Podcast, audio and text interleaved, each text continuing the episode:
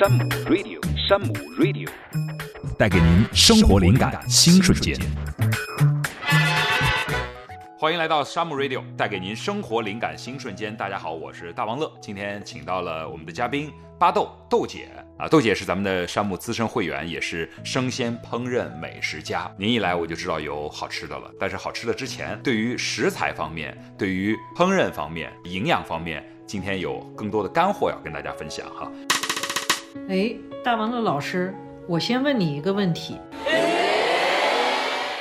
为什么在在我们吃潮汕火锅的时候啊，潮汕牛肉火锅的哎，时候，我爱吃这个，底汤里面都有萝卜，都有哈。萝卜不是这个煮了以后，据说是可以提气呀、什么对，清凉里面，对嗯。清凉补嘛什么是因为是因为萝卜这里面呢有一个酶，嗯。一种酶嗯。叫蛋白质分解酶，肉是蛋白质，对。你用酶去分解这个这个牛肉的蛋白，蛋白啊。那你这样它就会变成小分子，嗯。就蛋白质的小分子，就是氨基酸和甘氨酸。嗯。你会去吃那个牛肉，为什么会比较鲜甜？甘氨酸就是甜，哦。谷氨酸就是鲜。哦原来是这个原因。对，所以为什么北方在炖羊肉的时候也喜欢去放放大萝卜？萝卜块儿改刀的萝卜块儿对。然后广东还有一道名菜就是菠萝咕老肉，哎有是吧？拿菠萝和这个是有拌肉肥肉的五花的半肥肉对对，嗯为什么会去用菠萝呢？菠萝加了以后，大家都觉得只是菠萝的酸甜，就酸甜更可口，可能小朋友也喜欢这个其实菠萝里面也是有蛋白分解酶。哦它这样的话去分解肉类的蛋白质的时候，它同样会出现这种鲜甜的味道。就是它帮助你肉肉的蛋白质去分解，形成了这个小分子的氨基酸明白了啊那这吃鱼的时候有这个辅助方式吗？啊、吃鱼，所以山姆出现了这一款的熟成比目鱼，我也很关注啊啊，我也经常去消费。其实我觉得他用的运用的这个这个这个加工的理论，就是看过他们的一些也也是这个产品的一个介绍，我觉得很有意思。啊哈在日本啊，呃，大量的使用熟成工艺，有熟成啤酒，对甚至连酱汁啊，肉的肉烤肉的酱汁都有熟成的。嗯、那现在山姆给大家提供这款熟成鱼，我看它运用的就是米曲菌。其实在，在中国这个两千多年前啊，就是我们发现了米曲菌，已经是用到生活中。其实白酒嗯还有黄酒，对酿制的过程对醋都是靠米曲菌去发酵是发酵大米。对，我们当时不是看这个相关，也参观过一些酒类的博物馆，哦他们就会讲我们是在什么样的地窖里，用什么样的水，哦什么样连连那个地窖的门都不能随便开，因为那里头的空气什么，据说那个菌类是有关系的。对，是的，就是包括您您您刚才提到那个威士忌，我觉啊得您肯定肯定比较。爱喝这个，好喝这个。威士忌也是有熟成工艺的哦，啊，它呃包括我们的蓝莓芝士，嗯，蓝莓芝士里面的那个呃看到的，就是虽然它不特别香，然后呢，呃蓝莓芝士里面的那个青色的，你知道那是什么？那是青霉素。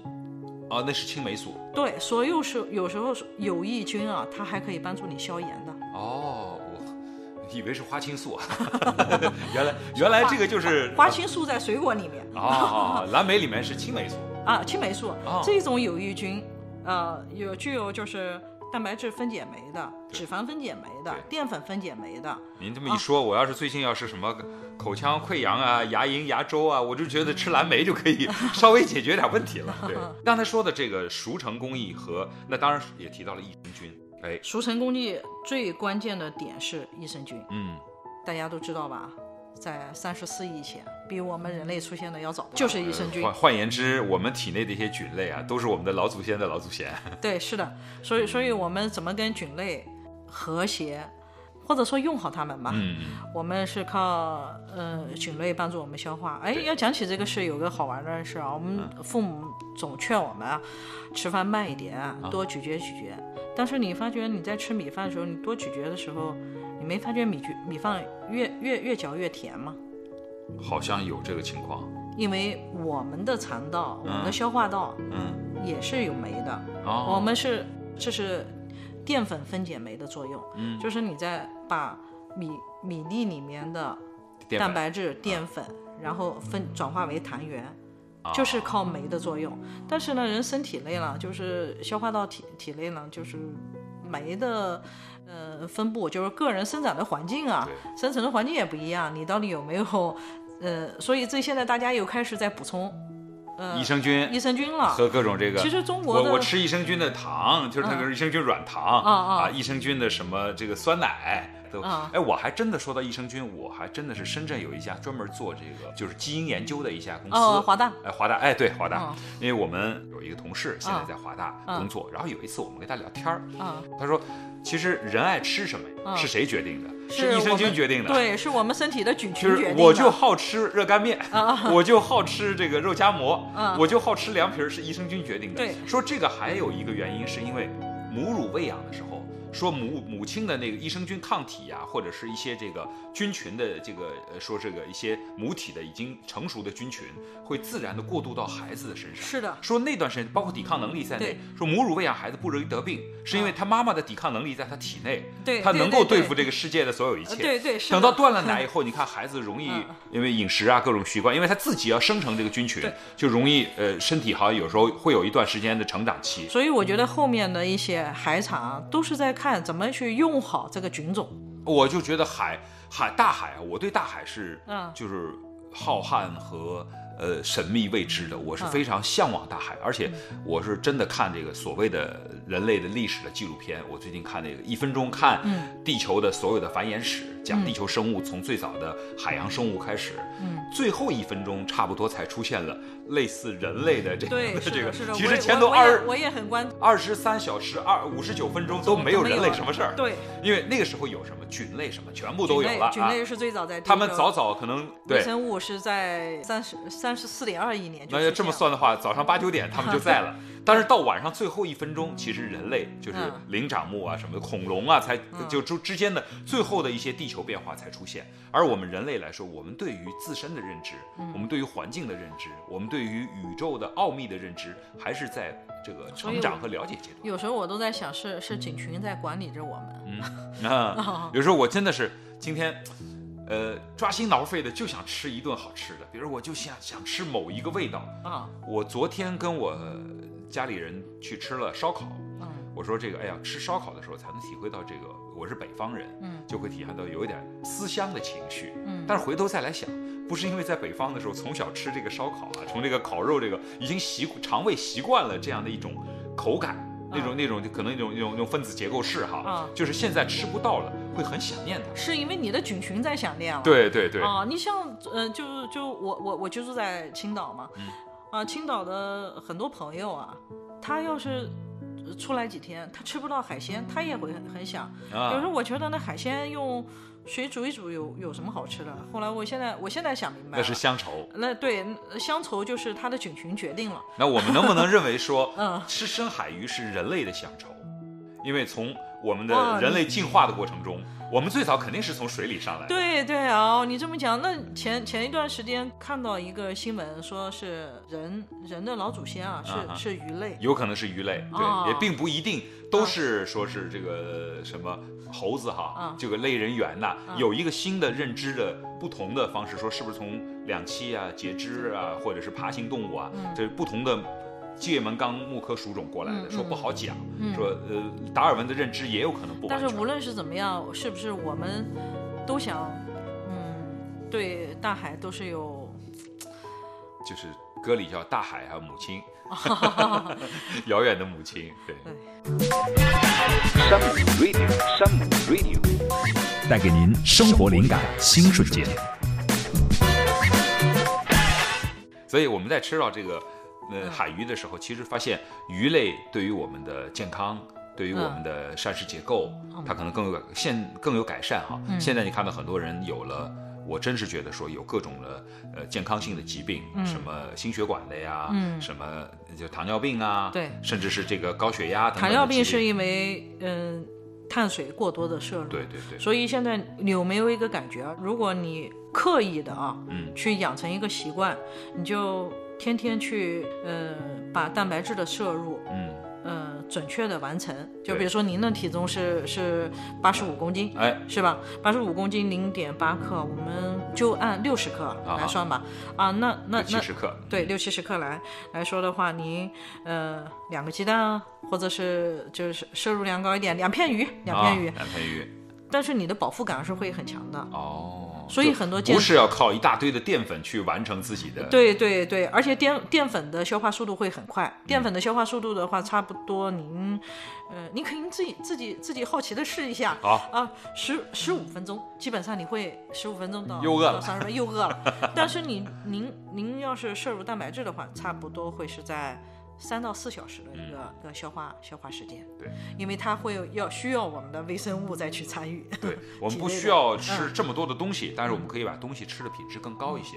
这样算下来，呃，并没有提高我们的就是食物的成本，嗯也没有花更多的钱，而且山姆的这个采购方面，它的有很多的优惠福利还是很值哦得期待的哈。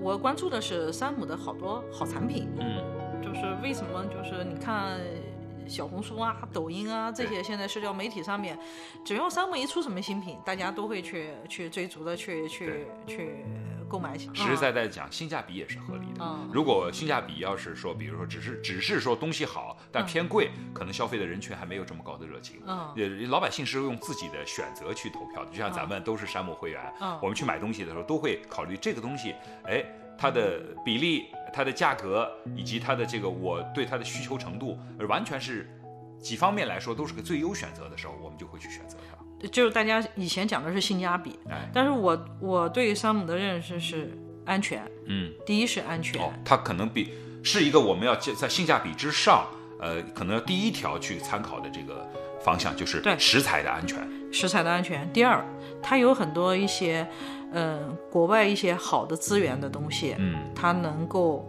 快速的介绍给我们划个重点，就是它所来自哪怕挪威的、那丹麦的，对它的食材的来源是全球范围内优选的最好的来源。对这个我们就可以大可以放心啊。对，您看那个山姆的那个甄选的，嗯，他甄选选择巴伦支海，他们对海域都有要求。哦，哦，我我我觉得这一点就会让我安心，而且嗯。大家呃，可能很多消费者他也了解不到，就是可能啊去挪威的朋友会去知道哦，嗯挪威在呃一月份的时候啊，甄选是一个最好的一个季节，那山姆就会去选择一月份的，他连月份都有讲究。对，因为这个时候是母体在那个地方洄游产卵的时候，哦，跟鱼群的生活习惯有关。对，他会他会去那个，其实你看我们喝茶，同样是茶，那个雨前茶、明前茶，其实其实是有差别的。那鱼也一样呀。对海产有很多好玩的地方，对呀你比如说像多春鱼啊啊，多春鱼它它是它是一个公母，